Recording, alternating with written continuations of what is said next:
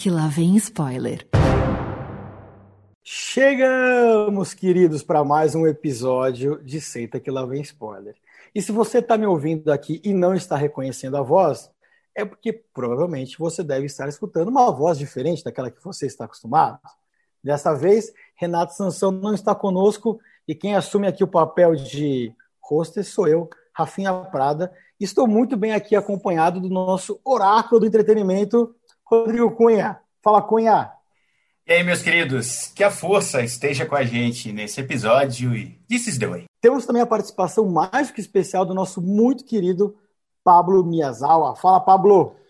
Fala pessoal, tudo bem? Bom dia, é um prazer estar aqui em uma galáxia muito, muito distante. E dentro de alguns momentos, a gente vai falar aqui sobre a série mais animal da Disney Plus no Brasil, em 2020 pelo menos. Estamos falando, obviamente, aqui de The Mandalorian, que traz de volta ao Star Wars quase raiz, algumas surpresas e caraca, hein, gente? Que coisa linda aquelas ilustras no final de cada capítulo. Partiu?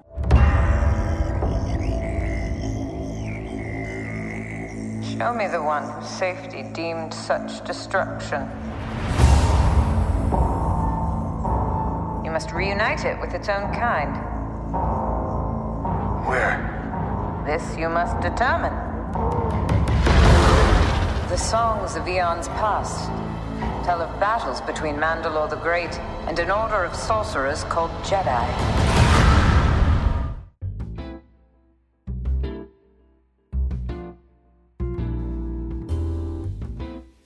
para quem é fã de Star Wars, a chegada de The Mandalorian ao Disney Plus em 2019 nos Estados Unidos e em 2020 no Brasil foi como um sopro de vida necessário depois do controverso Os Últimos Jedi, vamos falar um pouco sobre isso aqui também, e do questionável A Ascensão Skywalker. The Mandalorian conta a história de Din Djarin, o guerreiro Mandalorian interpretado por Pedro Pascal, que no melhor estilo western vaga por diversos planetas após a queda do Império atuando como um verdadeiro mercenário. E entre as suas missões está a mais fodástica deste século, eu diria. Salvar o nosso amado, querido, abraçável e beijável Baby Yoda. Ou como ele é chamado na série, The Child, a criança. Como vocês sabem bem, a gente fala de alguns spoilers aqui, porque não tem como escapar, e podemos te contar que depois que Mando salva o nosso amado Baby Yoda, e não uma, duas, mas algumas vezes, o que se desenvolve em The Mandalorian são histórias deliciosas, recheadas de ação, afeto e temas como política, paternidade e, obviamente, o bem contra o mal. Mas antes de a gente entrar nessas nossas primeiras impressões de The Mandalorian, nosso querido oráculo Rodrigo Cunha vai contar como que a crítica e o público receberam essa enxurrada de porradaria e muito amor. Ficou muito claro que o povo e a crítica amou demais aí o Mandalorian, né? E eu não podia ser diferente, cara. Para começar, é bom até a gente lembrar que o Mendel, né, e toda a trupe dele levaram nada menos aí de sete dos 15 prêmios, né, do Emmy em setembro. E além disso, quando a gente fala lá do, dos tomates podres é, nessa rede, aí o filme, a série, né, conta com 94% de aprovação da crítica especializada e 89% do público. O nosso querido IMDB, Mandalorian está com 8.7 no geral, uma nota bastante alta, né? Quando a gente vê uma série escalando ali, chegando próximo dos 9, significa que ela está com... Ela está agradando geral. E, e, especial o último episódio dessa temporada 2 do Mandalorian, que é chamado de O Resgate, né? Atualmente ele está com incrível nota de 9.9 com mais de 25 mil fucking opinions. Rapaz, isso aqui é, é, impressionante. E realmente, né, é, é para tudo isso, toda essa empolgação? O que, que você acha, Pablo? Eu sou suspeito para falar, né? Eu me considero um fã de Star Wars aí de carteirinha. Minha carteirinha tá até meio vencida, confesso. Aí são mais de 30 anos devoto a essa mitologia criada pelo George Lucas. Então, eu me encaixo aí em várias categorias de fã, como aquela categoria de fã velho chato que se decepcionou com a última trilogia, 789, lançada entre 2015 e 2019, porque ela tentou demais. Ela tentou, ela forçou a barra em tentar agradar esses fãs antigos e tentando é, comover novas é, parcelas de fãs aí, uma nova geração que não tinha tido contato com Star Wars, porque havia uma lacuna grande. Se você pensar entre a segunda trilogia e a terceira trilogia, são muitos anos, e o que tem no meio do caminho são vários desenhos animados, né? Então a esperança era pegar, é, trazer essa molecada que só conhecia Star Wars por meio de Rebels e Clone Wars, né? Os desenhos animados que estão disponíveis hoje no Disney Plus e conquistar os fãs velhos ali de 30, 40 anos que são é, filhotes de Luke Skywalker e Darth Vader. Infelizmente, os filmes não conseguiram é, cumprir isso por inúmeras razões que a gente pode discutir aqui. E muita gente mais crítica vai falar que a culpa é da aquisição da Disney, né? Quando a Disney adquiriu é, todo o repertório de Star Wars, o direito de usar a marca, houve. A gente ainda não viu o resultado super positivo disso. A gente estava conversando antes, foram cinco filmes e uma série, e a gente pode falar que um filme realmente agradou os fãs antigos, que é o Rogue One. Que é um filme que não tinha muito como errar, porque a história já estava escrita. Mas toda a história que a Disney administrou e escreveu depois que pegou Star Wars para si, não agradou tanto. Então, Mandalorian talvez tenha sido a primeira vez que esses fãs antigos se sentiram contemplados pela compra da Disney. Por quê? Porque tem a ver com formato, né? Televisão é uma coisa seriada, é como se fosse uma grande novela, né? Novela são é, 16 capítulos ali, cada episódio poderia ser considerado uma coisa separada, pode ser assistido independente. Você não precisa ser fã hardcore de Star Wars para assistir. Muita gente pergunta: devo ser fã de Star Wars para assistir Mandalorian? E a resposta é não. E a terceira coisa é, os fãs foram respeitados num nível que fazia muito tempo. Não é só jogar um monte de personagens que aparecem numa cena da cantina e jogar eles no contexto ali do Mandalorian. Não é apenas é, trazer umas referências que a gente viu em outros filmes e falar que você está agradando o fã. Você precisa trabalhar um pouco é, com mais profundidade isso. Não agredir a inteligência do fã, não enfiar uma característica nova que não existia. Né? Então, a gente pode colocar inúmeras vezes em que isso aconteceu nessa trilogia mais recente de filmes. Né? Características dos filmes anteriores deixaram de existir e outras coisas surgiram. Eu não vou nem entrar nesse detalhe. Mas Mandalorian parece que conseguiu aprender essa lição. Né?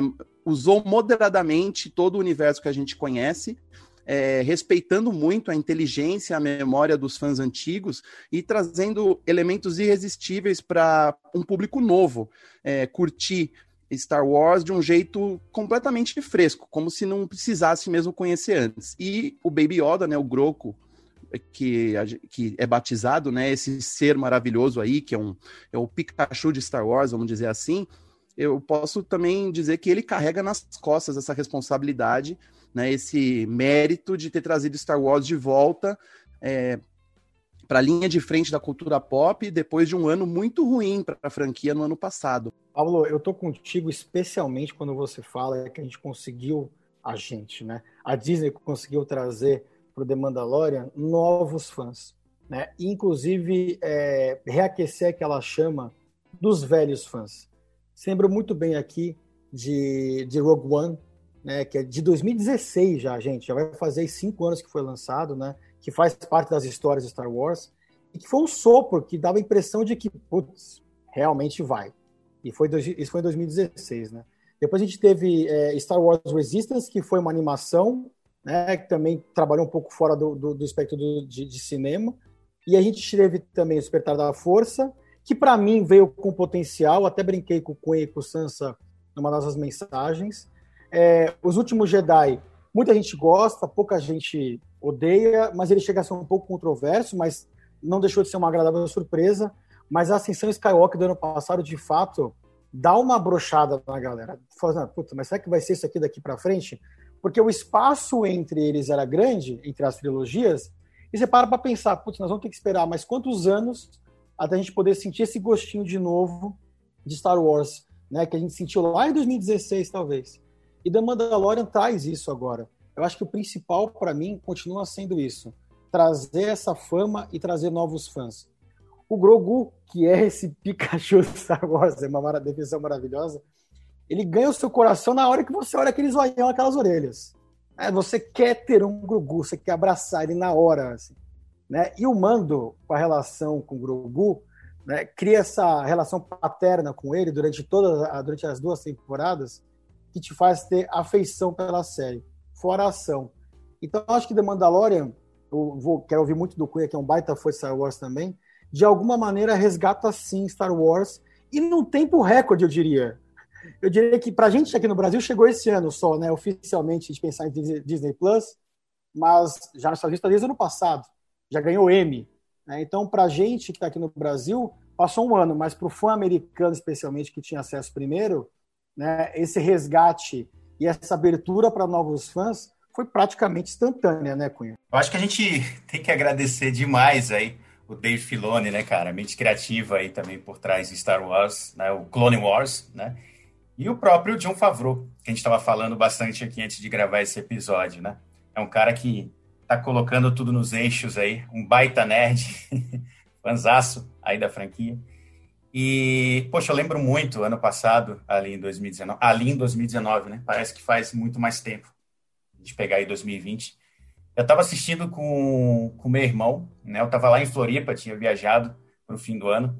E, cara, a gente começou a ver nota na internet, comentários, né? Muita gente falando, nossa, salvação da franquia, The Mandalorian, tal, tal. E a gente tinha acabado de sair do, do Ascensão Skywalker, né? episódio 9, maldito, aquele gosto de cabo de guarda-chuva. e, cara, a gente ficou surpreso, assim, sabe, com a primeira temporada. Foi um negócio absurdo. Eu acho que a palavra-chave de Mandalorian é simplicidade. Né? É, a série, a franquia precisava de uma lipo, né? um, um detox. Né? A gente está precisando muito disso. Eu vejo que Mandalorian, cada episódio, ele funciona meio que como uma quest de videogame. É muito claro o que tem que acontecer ali. Né? São coisas que se resolvem, né? abre, fecha, abre, fecha. Né? Então, o, o Mendel, se a gente for ver aí, não é um, uma história que realmente ela avança muito. Né? É como comer um bacon interminável e você não precisa pegar mais um. Você fica degustando aquele bacon eternamente. Isso não é ruim, não. Sabe? Eu achei bem interessante essa proposta. Tanto que até a primeira temporada, se a gente for ver, ela é quase contemplativa em vários momentos, né? Com aquela pegada western. A câmera ali fazendo aquele traveling, você vê o Lando, o, o Mendel lá no fundo.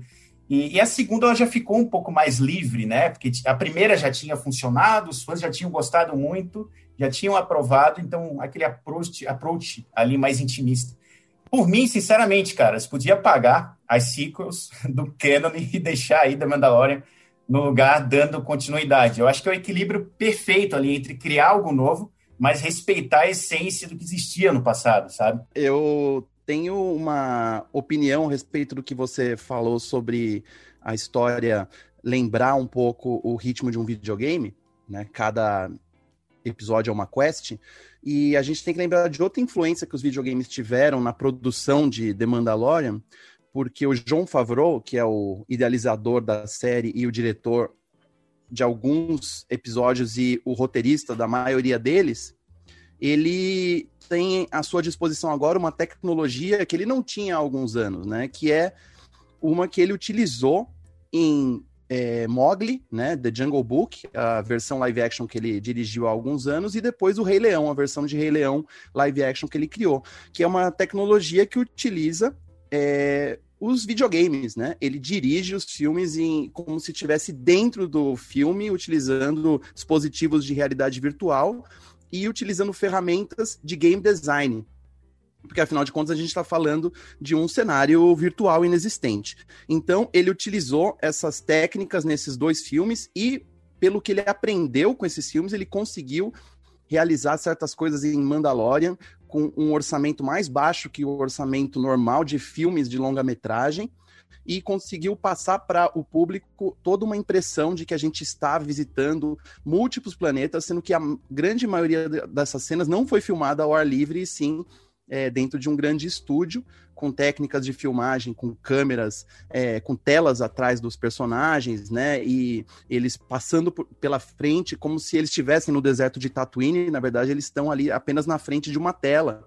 E entre outras é, brincadeiras ali, coisas que ele criou e aprendeu a dominar na parte técnica com esses dois filmes, ele trouxe para Mandalorian e possibilitou que o Mandalorian fosse muito bem feito, apesar de ser um produto para televisão. A gente vai falar mais tarde sobre isso, de que o orçamento de uma série de televisão não é o mesmo de um filme. Então, certas coisas que num filme poderiam parecer diferentes e mais caros, o Mandalorian consegue compensar quase todas elas com muita criatividade. Então, esse é um ponto a favor aí do John Favreau, um cara que sabe utilizar a tecnologia em seu favor.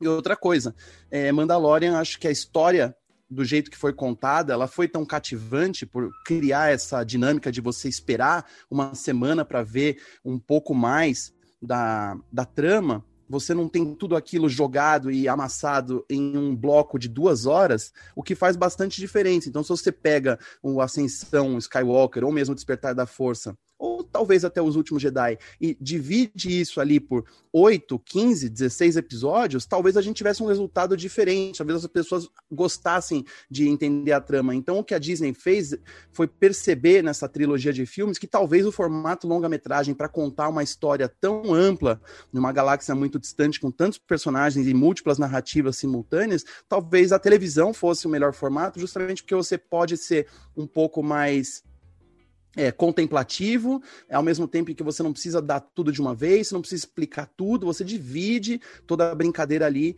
em oito episódios de 30 minutos e tá mais do que bom. Se você fizer a conta, a gente assistiu a dois filmes de duas horas e 40, digamos assim, né? Mandalorian 1, Mandalorian 2. Se isso fosse feito para o cinema, certamente a gente ia encontrar um monte de defeito.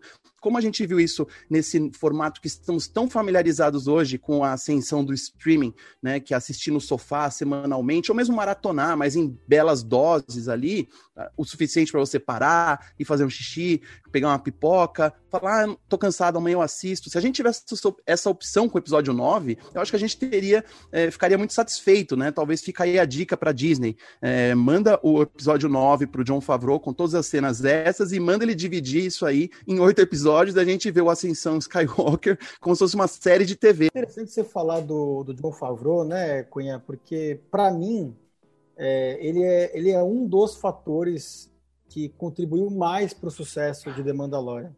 Essa nova tecnologia que você citou aqui agora, eu fui atrás, porque eu achei que estava tão lindo, mas tão bonito visualmente, todos os capítulos.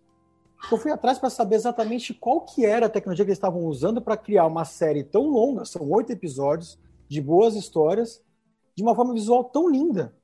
Cara, eu duvido, eu, quer dizer, eu duvidava na época que eu fui procurar isso, que a Disney tinha liberado tanta grana assim, por favor, fazer um negócio tão maravilhoso. E quando eu fui atrás, fui descobrir que, na verdade, era um enorme estúdio de 30 metros de altura, por quase 10 de largura, com painéis praticamente 360 graus de micro LEDs, onde ele consegue simular o deserto Tatooine, consegue simular praticamente todos os planetas pelo qual ele passa, e aquilo ali, em vez de ser mais caro, né, Paulo? Ele é mais barato. então, ou seja, o Favreau, além de ser um cara, como nós conversamos aqui, é, que para mim resgatou e conseguiu pelo menos é, trazer de volta a chama dos Avengers, por exemplo, com Homem-Aranha, é um dos fatores que mais é, contribuiu. Além dele, obviamente, como nós já comentamos aqui, é, não podemos deixar de fora o Dave Filoni, que está com favor no projeto e que é, de fato, o cabeça por trás disso tudo, não só como diretor, mas também como, como criativo, né? É, podemos falar também, talvez, como fator para The Mandalorian ser tão foda, Grogu ou Baby Yoda. Eu achei que eles vão colocar um nome com Y também no Grogu. Tipo Yoda, Yedo e talvez Yogo? Não sei. Colocaram um Grogu, deve ter algum motivo por trás, que a gente talvez ainda não saiba, obviamente, né? Mas além desses três, a gente tem, entre, dentro de Mandalorian também, a gente tem a Jedi Ahsoka que é interpretada pela Rosária Dawson, que aparece acho que um ou dois capítulos só, mas que consegue roubar a cena bem ou mal. A gente tem a, o peso da cara Doom, né, que está feita pela Gira Carano, que ganha na série um peso aparentemente ao longo da segunda temporada. Ela aparece em quase 10 capítulos também, posso estar errado, mas acho que é quase isso também. É, tem uma brincadeira entre nós aqui, Pablo, que o Giancarlo Esposito ele tem a terrível mania de interpretar a si mesmo em praticamente todas as séries que ele participa. Mas como ele é bom, que... né? Ele é incrível, ele, nossa. Ele, ele, ele, é excelente, mas assim, ele era o Gus em The Breaking Bad, ele era o Gus em Better Call Saul, ele foi o chefão em The Boys e agora ele é Moff Gideon em The Mandalorian. Sempre, praticamente para mim, com a mesma expressão, mas ele é excelente ator, obviamente. Mas é um cara que também contribui muito porque ele é personificação do mal dentro de Mandalorian. E, obviamente, também tem os diretores pesos pesados que contribuíram para essas duas temporadas, né? como o Taika Waititi, que já ganhou o Oscar por Jojo Rabbit, o Ricky Famuyama, a quem mais o, o, o, a gente colocou também a Deborah Chow também que aparece a Bryce Dallas né? Howard filha do a Bryce Dallas Howard, Howard também é. exato Sim, disso... e o Robert Rodrigues né também. E o Robert Rodrigues também que também é como um diretor. É, cara são tantos fatores que eu não consigo definir exatamente qual dele foi mais preponderante para o sucesso dessa série sabe? Dessa chuva aí de, de elenco estelar aí que você falou Rafa muita gente né também desconhecida eu acho que, no geral, esse girl power aí, ele funcionou demais dentro de um contexto, sabe? Não ficou uma forçação de barra. Acho que ficou muito natural as minas aí nessa história, sabe? Você torce por ela mesmo, não, não, não tem aquela coisa, ah, estão colocando, tem que dar um destaque, porque a agenda, não teve nada disso. Eu acho que foi muito substancial. Ah, e aí, trazendo um pouquinho de Giancarlo Esposito, que você falou, né, no papel de Moff Gideon, Cara, eu amo esse ator demais, mas eu achei ele, uh, especialmente aí nos últimos episódios da segunda temporada, ele pareceu meio bobalhão às vezes, sabe? Meio, meio desenho animado, sabe? Aquele vilão de desenho animado, bobo, parecia um vilão de 007, sabe? Às vezes.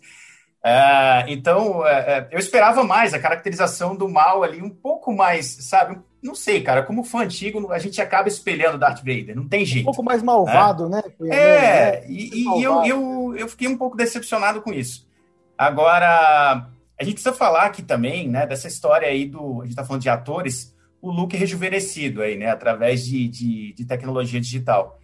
Eu achei ok, né? Eu, é, para mim, pelo menos, não provocou aquele vale de estranheza que a gente costuma ver, né, quando há esse tipo de, de adaptação né, com o rosto de ator, a gente olha na movimentação que tem alguma coisa ali que não é um ser humano, você detecta que é computador, eu não senti isso aqui.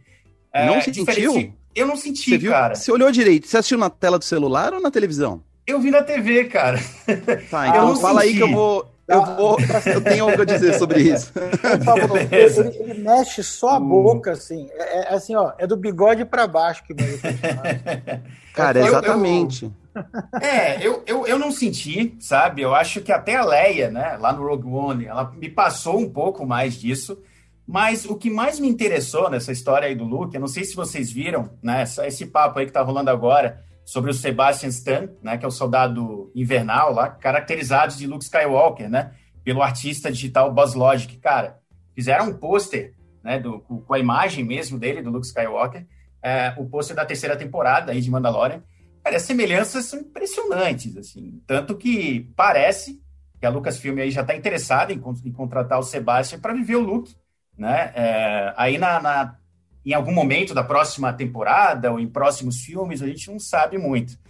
É, então, também, né, sobre essa, essa, essa história de atores e diretores aí, que você falou um pouco, Rafa, o Pablo também, vale assistir muito também na Disney Plus o documentário Disney Gallery, né, que tem lá é, Star Wars The Mandalorian, que fala sobre todos esses os atores, os principais diretores, né, que a exigência principal era que fossem todos completamente diferentes, mas todos muito apaixonados por Star Wars. E a segunda temporada estreia agora no dia 25 de dezembro. Um presentão de Natal também. Agora eu sou o, o advogado do diabo aqui a respeito do Luke Skywalker que a gente viu no final do episódio 16 de Mandalorian. Desculpa aí quem não assistiu, o Rafa avisou que tinha spoilers, tá? É, o que a gente viu ali, com certeza, é melhor do que o que presenciamos no Rogue One, com dois personagens, né? A Leia, que aparece na última cena, e o Moff Tarkin, né? Que foi interpretado originalmente pelo Peter Cushing, né? O, o saudoso ator de filmes de terror, que era um grande vilão do primeiro Star Wars que a gente assistiu, episódio 4, e foi recriado digitalmente em cima de um ator vivo para Rogue One.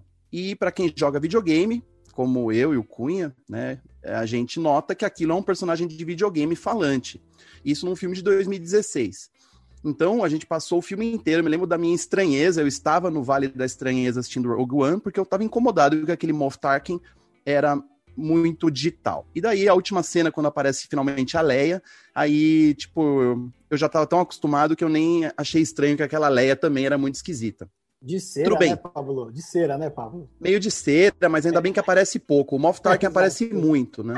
E, e, a gente sabe que o grande problema da tecnologia aí de reconstituição digital ainda são os olhos, né? A última fronteira é transformar os olhos humanos em, em olhos críveis, né, digitalmente. É muito difícil reproduzir os movimentos que os olhos fazem, e é por isso que a gente continua aí falando, evocando essa, esse termo da robótica chamado Vale da Estranheza, o Uncanny Valley, que é aquela sensação ruim que você tem quando algo não está tão realista assim, mas tenta ser realista. E a gente tem mil exemplos na cultura pop nos últimos anos, seja nos games, seja nos filmes e séries. E aí chega o momento de colocar o Luke Skywalker na história, então eles têm ali alguns recursos à disposição. Ele, e a gente tem hoje exemplos de tecnologias incríveis, né? Tipo o deepfake, né? Que você consegue inserir expressões faciais de um ator na cara de outra pessoa. E um pouco antes de sair esse episódio 16 do Mandalorian, muita gente começou a fazer brincadeiras de deepfake sobre Star Wars. Eu vi uma recriação das cenas de Rogue One feitas com a tecnologia deepfake e pareciam melhores do que a gente viu no filme. Então presumimos que quando Star Wars fosse colocar personagens antigos daqui em diante em seus produtos, a gente ia ficar um pouco mais. É, a gente ia acreditar um pouco mais no que a gente estava vendo. Só que eu imagino que prazo e dinheiro te, podem ter sido um problema ali para Mandalorian. Né, eles não têm realmente o orçamento para fazer filme, eles talvez não tivessem o tempo para produzir um Luke Skywalker tão incrível e também é, levaram em conta que as pessoas vão assistir isso em telas de no máximo 50 polegadas em casa e muitas pessoas vão assistir em telas pequenas de tablet, de celular e computador. Então, ok, a gente não precisa gastar tanto dinheiro assim para recriar um Luke Skywalker. Então, o que eles fizeram? Eles contrataram um ator chamado Max Lloyd Jones, que participou de várias séries já. É, é um cara, é um rosto relativamente desconhecido, tem a mesma aparência do look do Mark Hamill, né, que é o look original, mas mais ou menos. Então, ele fez o papel do dublê do Luke Skywalker nas cenas de ação ali, que ele mata todos os Dark Troopers, e quando ele finalmente entra dentro da sala para encontrar o Din Djarin e o, o Baby Yoda, é, o que a gente vê é o Max Lloyd Jones do nariz para baixo e do nariz para cima você tem os olhos inseridos do Mark Hamill, é, digitalmente falando. E aí a impressão é realmente estranha, porque você tem ali o Jinjarin do Pedro Pascal todo cheio de cicatrizes, né? O bigode, é, aquela cara toda suada. Você tem um personagem digital que é o Baby Yoda, que você olha para ele e acredita que aquilo existe, e daí você olha na terceira, o terceiro quadro é o Luke Skywalker limpinho, né? Apenas com uma barbinha por fazer e aqueles olhos estranhamente é, de ressaca, né? Não sei, parece uma coisa meio capitu do Dom Casmurro. Negócio Enfim, paralisado, né? Paralisado, duro, né? Duro. É, duro, e do né? tipo, e alguém até eu vi alguém reclamando, falta para esse Luke Skywalker digital as nuances do comportamento do Mark Hamill, né? O Mark Hamill é um baita ator, mas como Luke Skywalker, ele tá eternizado nas nossas cabeças. A gente sabe o jeitinho dele, né? Vocês lembram da última cena do Retorno de Jedi dele negociando com o Imperador? Não, eu não vou me juntar ao Império, não sei o que, aquela coisa meio cool tal.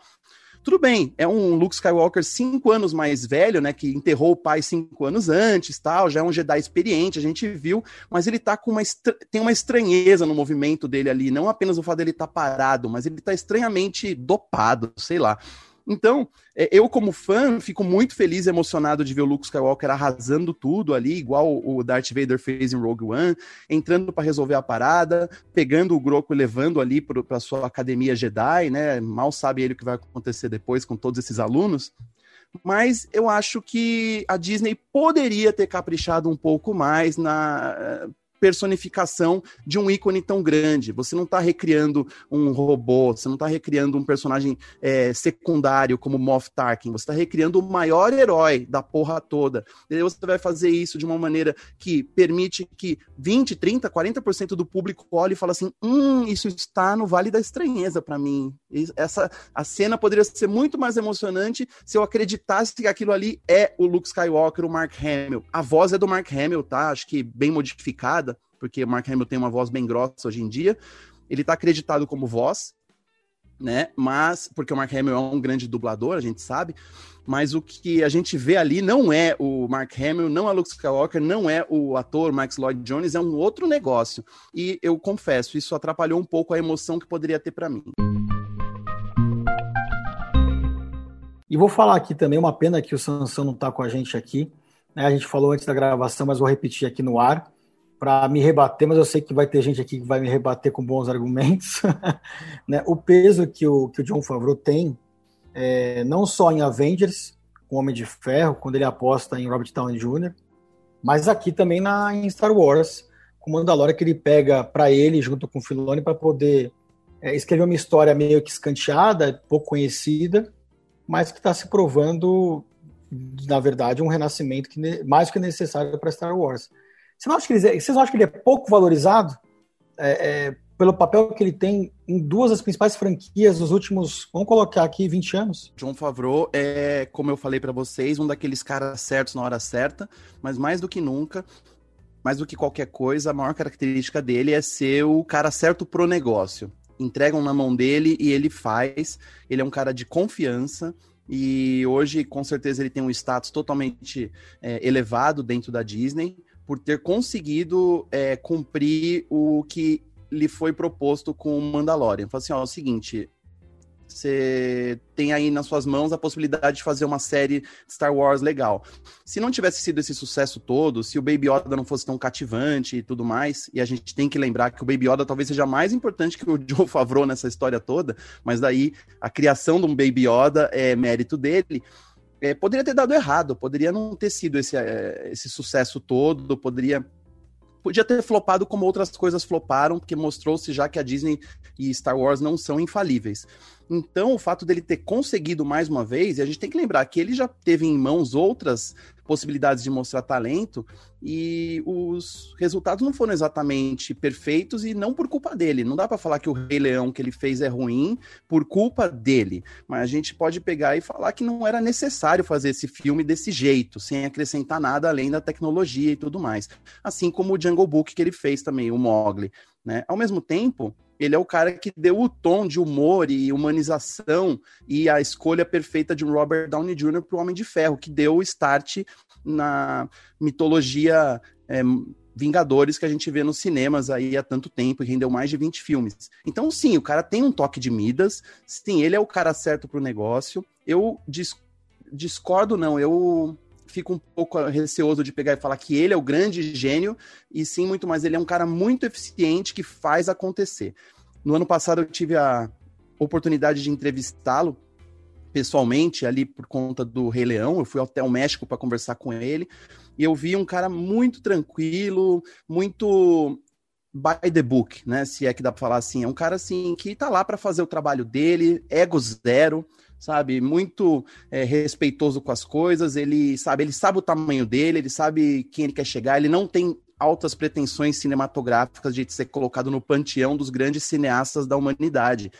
E eu entrevistei o J.J. Abrams no mesmo ano e percebo ali um, uma grande diferença. Existe um grande, é, um grande gap entre os dois. Não pelo fato do J.J. Abrams ser um cara arrogante, mas assim, tá na cara. Um é um diretor autoral de filmes né, que foi colocado numa grande encrenca ao dirigir o episódio 9, e o outro é um cara que é o cara que faz as coisas acontecerem. Então o John Favreau, nesse caso aí, é um.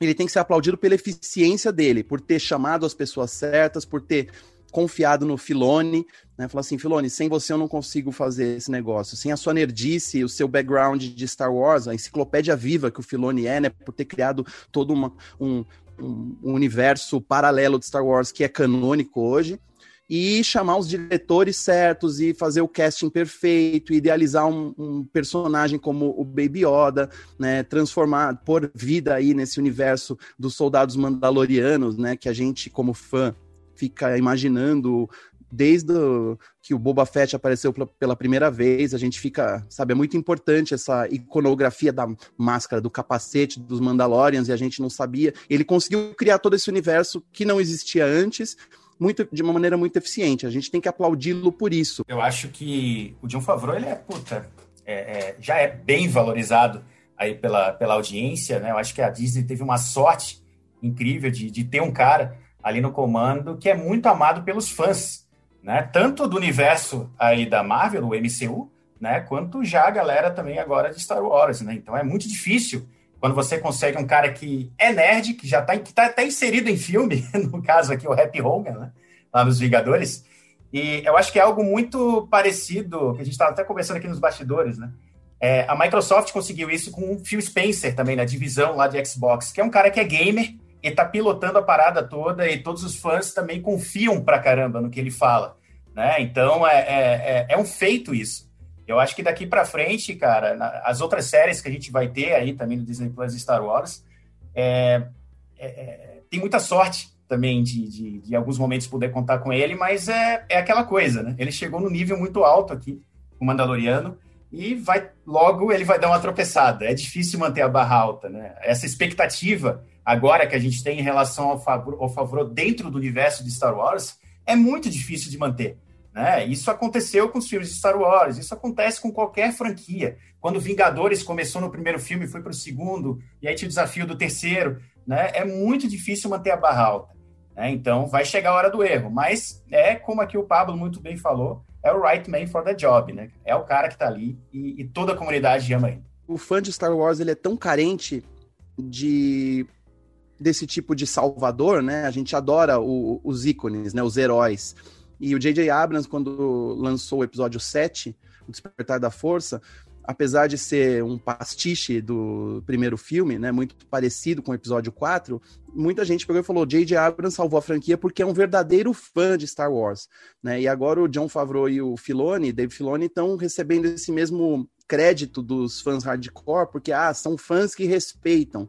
Eu fico um pouco reticente a respeito disso a gente coloca muita responsabilidade nas costas da, de indivíduos por essas resoluções, sendo que, para mim, é tudo responsabilidade da Disney. É a Disney, a Kathleen Kennedy é, comandando o barco de Star Wars, né, o cruzador imperial de Star Wars, que vai bater o martelo sobre as coisas. Então, mais do que méritos por Favreau, mais do que méritos do J.J. Abrams, depois demérito por ter estragado o episódio 9, tem sempre alguém ou várias pessoas ali por trás batendo o martelo sobre o que, que vai funcionar de Star Wars ou não. Você sabe que um amigo meu, que é muito fã de Star Wars, que nem você e o Pablo, ele brinca que Star Wars é um moedor de reputações, né? E, Perfeito. e é verdade. Cara, é um moedor de reputações, bicho. Você pode colocar o J.J. Abrams ali, que se ele fizer uma cagada em Star Wars, o cara não presta mais. Né? O Pablo falou, ele não presta mais. E vai acontecer o mesmo com o John Favreau. Eu fico só feliz de ouvir isso de vocês com relação ao John Favreau, porque é um cara que eu conheci lá em 2005, numa entrevista que ele estava divulgando Hooligans com Elijah Wood, que foi um dos primeiros filmes que ele produziu, vai fazer 15 anos, e o Elijah Wood querendo sair um pouco né, daquela sombra. Baita filme. Nós... É um baita filme, inclusive, exato. E para mim, eu acho que antes de o, de o Queen entrar aqui no mérito das outras 89 produções que a Disney anunciou essa semana, é, o que eu acho legal nele é justamente o que o Pablo falou. É essa humildade e ter a certeza de que ele sabe que ele é realmente um cara que faz acontecer. Mas ele me parece ser aquele ponto central que fala assim: é, Ô Pablo, eu preciso fazer não sei o quê. O Pablo conhece o Cunha. Ô Pablo, eu preciso fazer não sei o quê. O Pablo conhece o Sansão. Ô Pablo, eu preciso fazer não sei o Pablo conhece o Prada. Ele é o cara que tem as conexões certas no momento certo para tudo. Perfeito. Então, assim, né, ele parece ser esse mailman, o middleman. Só que é um middleman já hoje parrudo e humilde, que sabe disso. Ele é. sabe que a criação não é o ponto forte dele, né? É, apesar de ter é, escrito e criado essa mitologia toda que a gente viu em Mandalorian, baseado numa mitologia previamente escrita por George Lucas e muito bem é, é, fundamentada, digamos assim, pelo Dave Filoni. Então é isso, é o cara que sabe se cercar das pessoas certas, ele utiliza a tecnologia que ele aprendeu tão bem e respeitando o fã mais do que nunca. E deve ser um cara que cumpre ordens, sabe? Ele, a Kathleen Kennedy deve falar, ele vai lá e faz. Então, a gente não pode se iludir muito sobre a independência que ele tem. Vamos ver o que vem por aí com as próximas séries que ele está fazendo. Eu temo um pouco por outras séries que foram anunciadas, a gente vai falar sobre elas, mas tem muita coisa ali para todos os gostos. Então eles descobriram que Mandalorian é um negócio que atinge tanto o fã de 40, 50 anos quanto a criança de 10, 15 anos. Legal. Será que eles vão tentar fazer isso com todas? Né? Todas as séries agora precisam ser para todo mundo? Eu é, fico preocupado também com a expectativa do fã de que todos os produtos que vêm aí tem que ser para ele, sabe? Às vezes não vai ser. Os fãs é, conviveram muito bem com o Rebels, né? Com o desenho animado e o Clone Wars, porque assim, ah, ok, Star Wars para criança, algumas pessoas assistiram, outras não. Eu confesso que eu vi pouca coisa, né? Porque não era para mim. Agora, com essa barra tão elevada que o Mandalorian cria, os fãs, né? Todo mundo, ai meu Deus, tô, tá redimido. Agora vem aí. E daí isso abre a possibilidade do pessoal começar a criticar tudo de novo, porque fala assim, pô, não gostei dessa série aí é, sobre a, os Cavaleiros da Nova República, e a série do Filone e do Favreau é Rangers of the New Republic, que é, pode ser boa, pode não ser. Eu acho que pode ser boa, mas tem ali, tem, tem umas outras coisas assim. A série do Obi-Wan Kenobi, ela vai ser. Qual é a vibe dela, sabe? É um homem velho refletindo sobre os erros do passado, sabe? Ou é o Obi-Wan lidando ali com o dia a dia de ficar comprando porcarias dos Jawas em Tatooine. Lembrando, sabe? né, Pablo, que já está anunciado que o Darth Vader volta oficialmente em Obi-Wan Kenobi, ou seja, já foi criada uma hype em cima de uma série que nem foi lançada. A gente viu algumas cenas já do Ian McGregor, né, Cunha? Mas não vimos, não sabemos exatamente qual vai ser a vibe da série, né? Sim. É, tem essa história, o que o Pablo estava falando aí, né? Essa preocupação de como vai ser agora daqui para frente. É, eu já vi muito fã falando também que, putz, cara, eu tava gostando de The Mandalorian justamente porque tava desgrudando da, da família Skywalker, sabe? Aí, de novo, fez o vínculo lá no final, né? Claro que muita gente gostou disso. Mas a gente fica nessa dúvida, né? Porque Star Wars sempre vai depender dessa referência, né, do passado, porque o MCU da Marvel a gente vê que é uma coisa que só vai para frente, né? São coisas diferentes, são coisas muito diferentes. Mas é uma preocupação, né? A gente está vendo aí é, é, como você acabou de falar agora, Rafa, o próprio Darth Vader voltando né, na série do Obi-Wan, de novo, né? A gente está vendo né, essa coisa toda sendo reconstruída. Ok, talvez fique para os filmes lá na frente, então avançar. É isso que a gente vai ver. Então, é, é isso, né? Depois de algumas decepções aí que a gente viu no cinema, a Disney já deixou claro, né?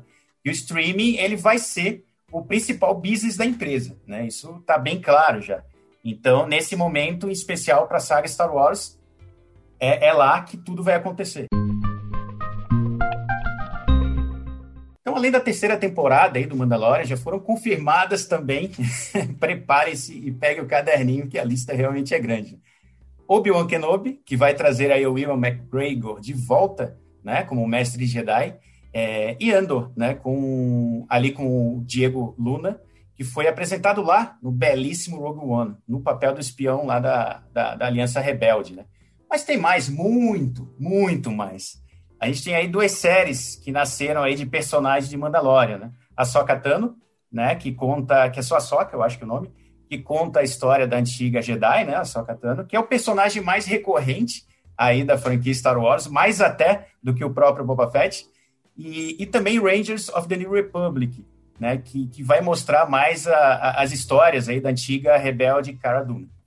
É, a gente vai ter também ali é, de Acolyte, né? Que, é um, que vai ser o marco zero de tudo, antes até das três do, do, do episódio 1, 2 e 3, é, lá atrás. Lendo, que a gente vai ter o, o, o Donald Glover, né, fazendo o papel aí, bastante bacana. Foi confirmado que é o Donald Glover mesmo? Desculpa. Cara, tem confirmado. rumores aí, né? Parece, parece que já estão gravando que vai ser. Que já estão gravando, é. Parece que é ele mesmo.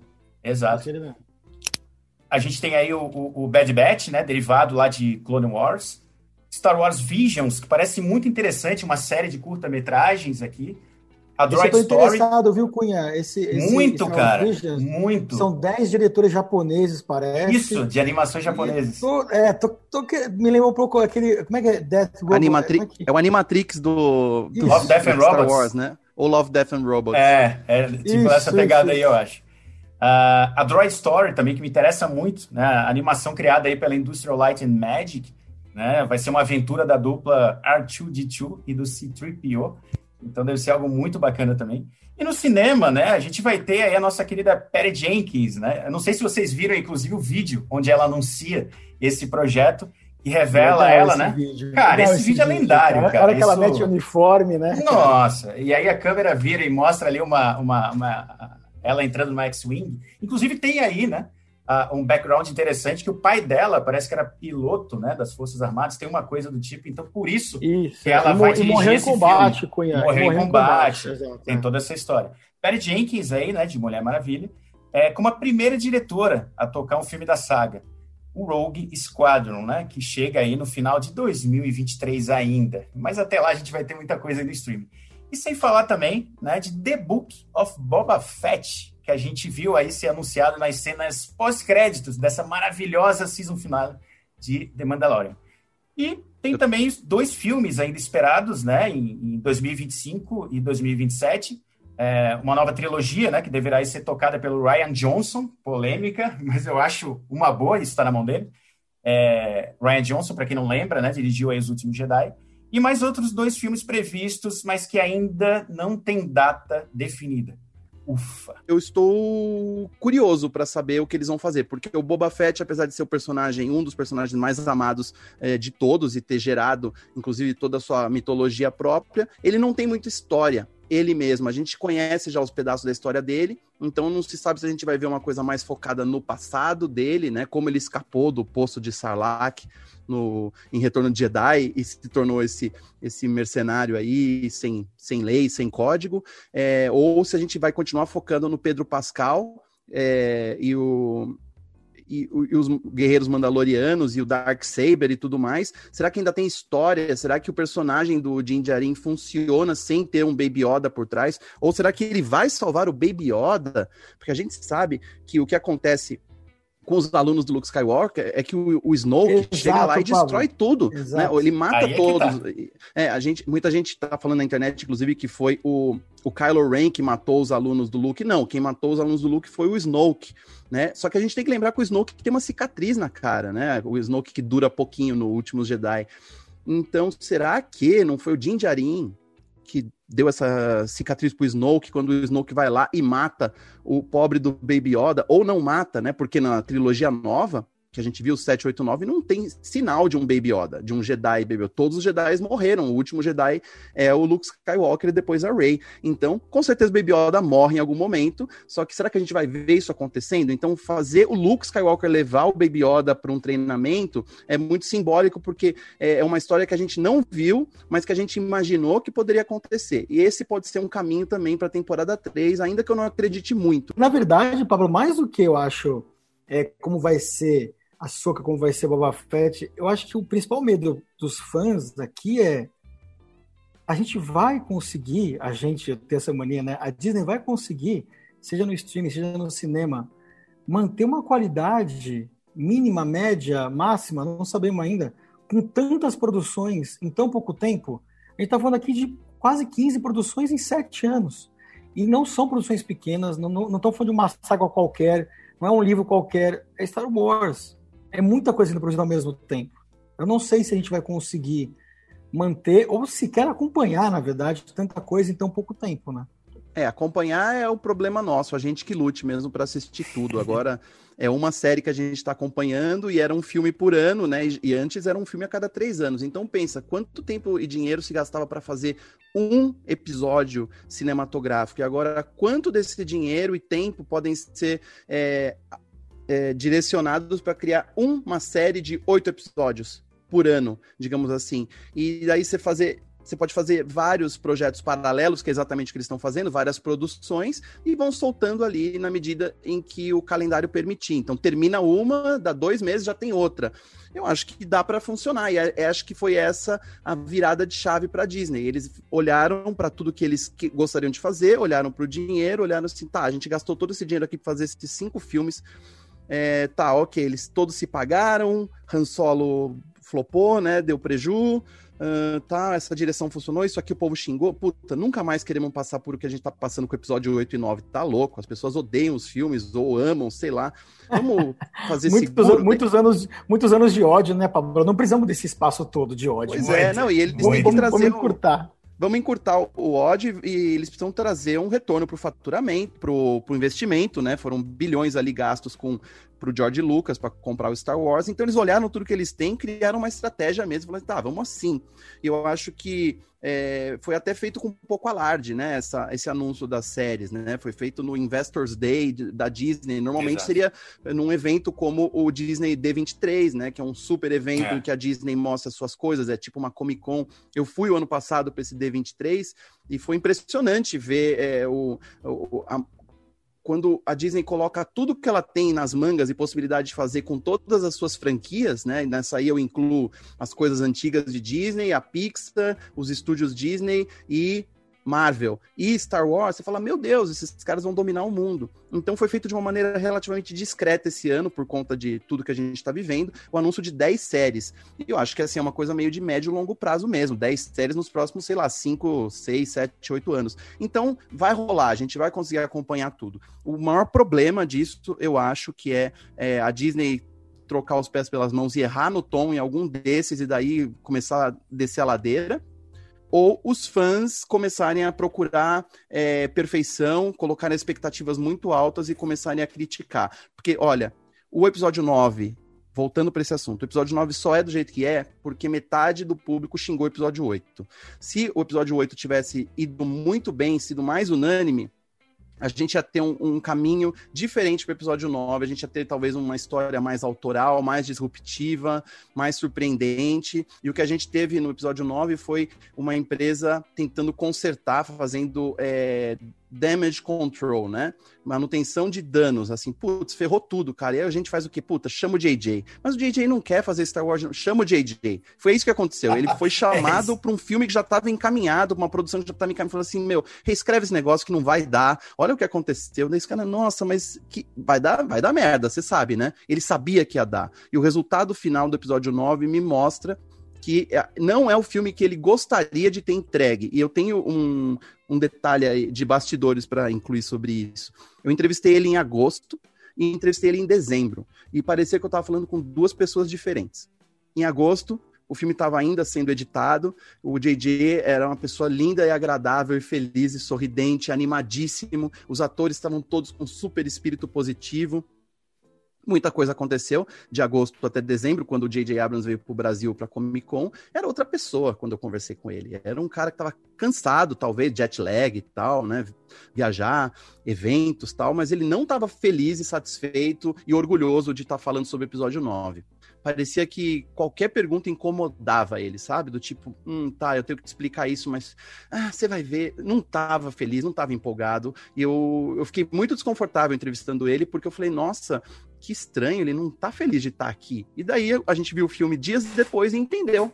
E aí existem boatos de que existe uma versão de J.J. Abrams real desse filme, que teve um monte de coisas cortadas, que a narrativa é um pouco mais lenta, não parece aquele videoclipe maluco, né? E eu não falo nada de roteiro, tá? Assim, lógico, tem coisas de roteiro esquisitas, mas assim, eu falo sobre a, a vibe que o filme faz você é, sentir enquanto você está assistindo. E era uma coisa muito alucinada, não tinha nada de Star Wars que a gente conhece, aquela coisa contemplativa até, aquela coisa de, tá, vamos respirar agora e falar de política, ou vamos falar de amor. Não teve tempo para isso. Não é possível que o J.J. Abrams seja um cara tão devoto a Star Wars e faça um episódio 7 tão bom, no sentido de ser, é, de entregar o que o fã quer, e no episódio 9 ele faz aquela coisa tão atropelada. Então, assim, um cara experiente como esse não faz uma cagada dessas. E com certeza ele não tinha um, é, uma condição muito boa para trabalhar. Ele teve menos tempo para fazer esse filme do que teve para fazer o, episódio 7. Todas essas séries aí que a gente falou aqui, tem um lado muito legal que da Disney, inclusive, ter comprado, né, e ter surgido aí a Disney Plus, é que a gente vai ver coisa que talvez a gente nunca fosse ver, né, adaptada para série, personagens que, meu, ficariam só em universos é, é, é, aí de, de, quadrinhos, animações um pouco mais obscuras, muita coisa fora de cânone, né? Que agora vai chegar aí à superfície. Isso é muito legal, muito legal.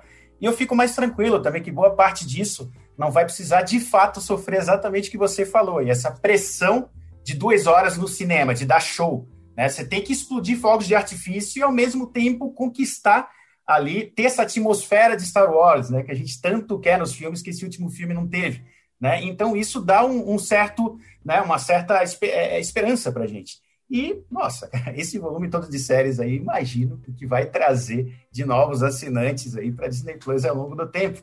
Né? Isso aí vai ser, meu, um, um, uma festa, uma festa. E tempo para a gente ver tudo isso. Netflix também rebatendo, a Amazon, Apple TV Plus aí nessa briga, canais paralelos, né? O Star Z, aliás, o próprio novo streaming aí da Disney Plus também, que é, é Star, se eu não me engano, também, alguma coisa do Nossa. tipo, que vai trazer Rulo, né?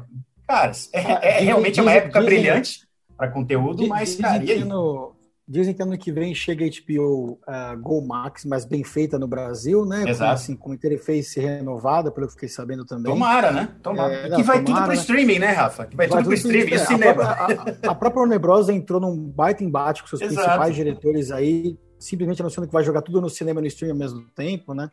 Ano que vem vai ser disputado, mas acho que dentre tudo que vocês falaram aqui, eu acho que o mais legal mesmo é que a gente vai ter tempo né, de, de poder apreciar a maioria dessas séries. Não vão ser filmes de uma hora e meia, duas horas, nada contra, aliás, nós vamos ter filmes também, né? Mas vai ser muito bom a gente poder ver, como a gente viu The Mandalorian, né, em, em muitos capítulos, em 18 capítulos super bem contados. Né, uma vez por semana, né, Rafa? Que seja tudo uma vez uma, por semana também. Cara, uma vez por semana, Cunha, exato. A gente falou muito sobre isso aqui, eu, Cunha e o Sansa. Né, Pablo? Como você consegue acompanhar séries que lançam uma vez por semana? eu entendo a hype e a loucura de o pessoal querer lançar os 16 no mesmo dia. Eu falei, velho, calma, não dá para entender o que está acontecendo, sabe? Não, não, precisa, não precisa. Eu falo, para isso eu falo, calma, jovem. Calma, Sempre jovem. Assim. jovem. Calma, jovem, sempre foi assim. A gente sempre teve que esperar, a gente sempre teve que ver propaganda. Exato. Vocês aí não estão acostumados. This is the this way. Is the, this is the only way. This is the only way. Eu entendo quem reclama, eu entendo que fala assim, porra, lança tudo, por que não? É um formato e é uma opção e, lógico, dá mais tempo para eles finalizarem os episódios, né? Eles ainda, com certeza, alguns toques no, nos últimos episódios da temporada estavam sendo feitos quando eles estrearam os primeiros, né? A gente tem que entender que essas coisas é assim, apesar de ser feito com muita antecedência, com certeza eles estão ali arrumando, ajustando as coisas. Então, existem motivos técnicos, né, para você lançar um por semana. Mas eu acho que colaborou também para esse efeito de, é, de criar uma antecipação. Eu não vi ninguém falando, meu Deus, o que vai acontecer no final da temporada 2? Por quê? Porque a gente acostumou que o Mandalorian fosse histórias separadinhas com um grande pano de fundo, né? Cada episódio se resolve. Então, não existia essa piração. O que vai acontecer no episódio final, né? No season finale. Que foi, é, eu acho que é uma armadilha que muitas das séries hoje, é, sejam essas que são lançadas todas de uma vez, ou seja, essas que são lançadas uma por semana, acabam é, sofrendo. Um exemplo disso é o, a série que eu participei aqui, o podcast é, The Undoing, né? Que colocou-se muito, é, muita expectativa em cima do episódio final, porque iria trazer as respostas. E então é isso. Hoje a narrativa televisiva ela está muito é, é escravizada, né? Para resolver coisas e trazer um episódio final perfeito. E Mandalorian eu senti que não havia essa A gente quer assistir tudo que tem, obviamente. Então a gente quer ver, mas ninguém imaginava que ia acontecer o que aconteceu. E acho que é por isso que todo mundo foi surpreendido, né? Depois o episódio 7 foi incrível, o episódio 6 foi incrível. Daí o episódio 8, ah, beleza, vai ser mais um episódio legal. E agora vai ter é, Mandalorian só em dezembro. E daí apareceu Luke Skywalker e tudo mais. Uau! Então, isso tudo também contribui para o efeito positivo, porque até isso eles acertaram, né? Não tinha é. expectativa é. mesmo, a gente só queria é, ver uma coisa divertida e, pô, a gente foi muito mais do que agraciado. Senti que The Mandalorian conseguiu trazer de volta uma certa contemplação da série de TV e não essa pressa, essa corrida para a gente ficar vendo o que vai acontecer rápido e querer discutir rápido. Tinha essa calma, né? E aí eu acho que tudo passa pela forma como isso foi montado e construído e apresentado. Assim, a série é linda, é maravilhosa, as histórias são independentes, os personagens são muito bacanas e teve tempo a gente poder acompanhar tudo isso sem pressa. Acho que isso foi a parte mais importante. Muito bem, queridos. Depois de a gente falar bastante sobre The Mandalorian, personagens, diretores, atores e o futuro da Disney Plus no cinema e no streaming, Vamos saber aqui do nosso convidado especial, Pablo, qual que é a nota que ele dá para The Mandalorian, temporada 1 e 2. Pablito. Olha, que difícil, viu? Dar nota para uma coisa tão importante para mim. Eu não estava com nenhuma expectativa, eu esperei o Mandalorian estrear no Brasil, eu não quis baixar ilegalmente, só fui assistir quando o Disney Plus estava disponível e valeu muito a pena. Então, ter visto os 16 episódios, mais ou menos assim, na, em um mês, colaborou para eu ficar mais, é, me sentir mais contemplado por Star Wars de novo. Então, eu acho que a minha nota deve refletir um pouco isso. Eu acho que eu fiquei mais emocionado até do que eu deveria, fora esse fator fã, né, que foi muito bem também a Disney fez essa série para mim, provavelmente, vai. Então eu vou dar 90 poltronas amarelas para The Mandalorian Season 1 e Season 2. Eu poderia dar 100, mas eu ainda tenho expectativas pelo que Star Wars vai me proporcionar. Então 90 tá mais que bom. Chuva de Stormtroopers errando o alvo, duelo de sabre de luz, X-Wing, barulho das arminhas atirando, barulho das naves. Cara, foi com muito louvor eu recebi tudo isso. Todo esse detox, né? Que ao mesmo tempo é um sonho molhado nerd, ali, trazendo toda a atmosfera dos filmes clássicos que a gente ama. O cinema cadenciado, né, gente? a gente não está tão acostumado mais a ver, né? Os cortes secos, tudo isso ficou para trás. Contemplação, atmosfera, é isso que vocês querem? Então toma. Para mim, sinceramente, meus queridos, o nerd encantado aqui das 100 poltronas amarelas bem rebeldes, hein? Eu tava sentindo falta do sonho molhado nerd. Eu achei que você não fosse falar até o final do capítulo, mas que bom que você falou nas notas. Mas me surpreendeu mais as 100 poltronas. Eu, eu tô com o Pablo nessa, eu esperei também chegar Disney Plus para poder ver sem ter que baixar ilegalmente. Não façam isso em casa, amiguinhos. E também tô com o Pablo na nota. Eu acho que a gente tem que esperar para ver aí o que, que vai ter pela frente com tantas produções novas eu também trago aqui 90 poltroninhas super amarelas para The Mandalorian, temporada 1 e 2. 93 poltronas amarelas para The Mandalorian, temporada 1 e 2.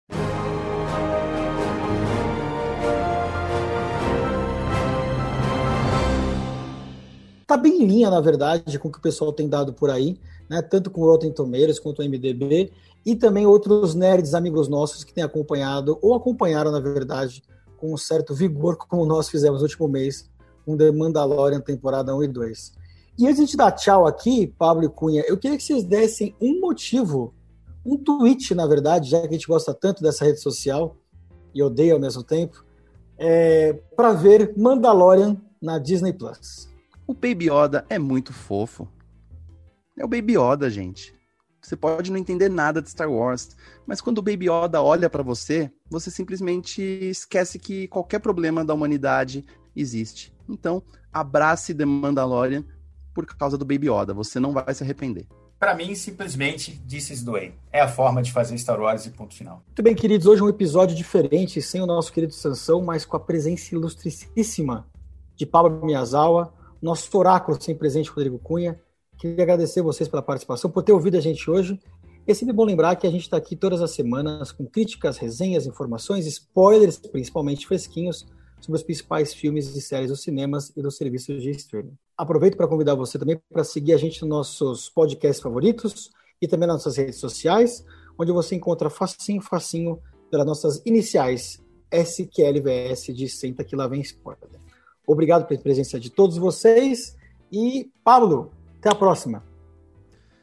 Muito obrigado. Até a próxima e que a força esteja com vocês. Valeu, meus queridos. This is the way. Um abraço para o Sansa, que está voltando de Tatooine amanhã. E para finalizar, this is the way. Um abraço e até a próxima.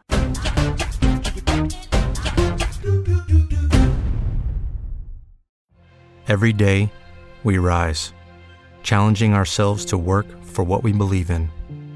At U.S. Border Patrol, protecting our borders is more than a job, it's a calling. Agents answer the call, working together to keep our country and communities safe. If you're ready for a new mission, join U.S. Border Patrol and go beyond. Learn more at cbp.gov/careers.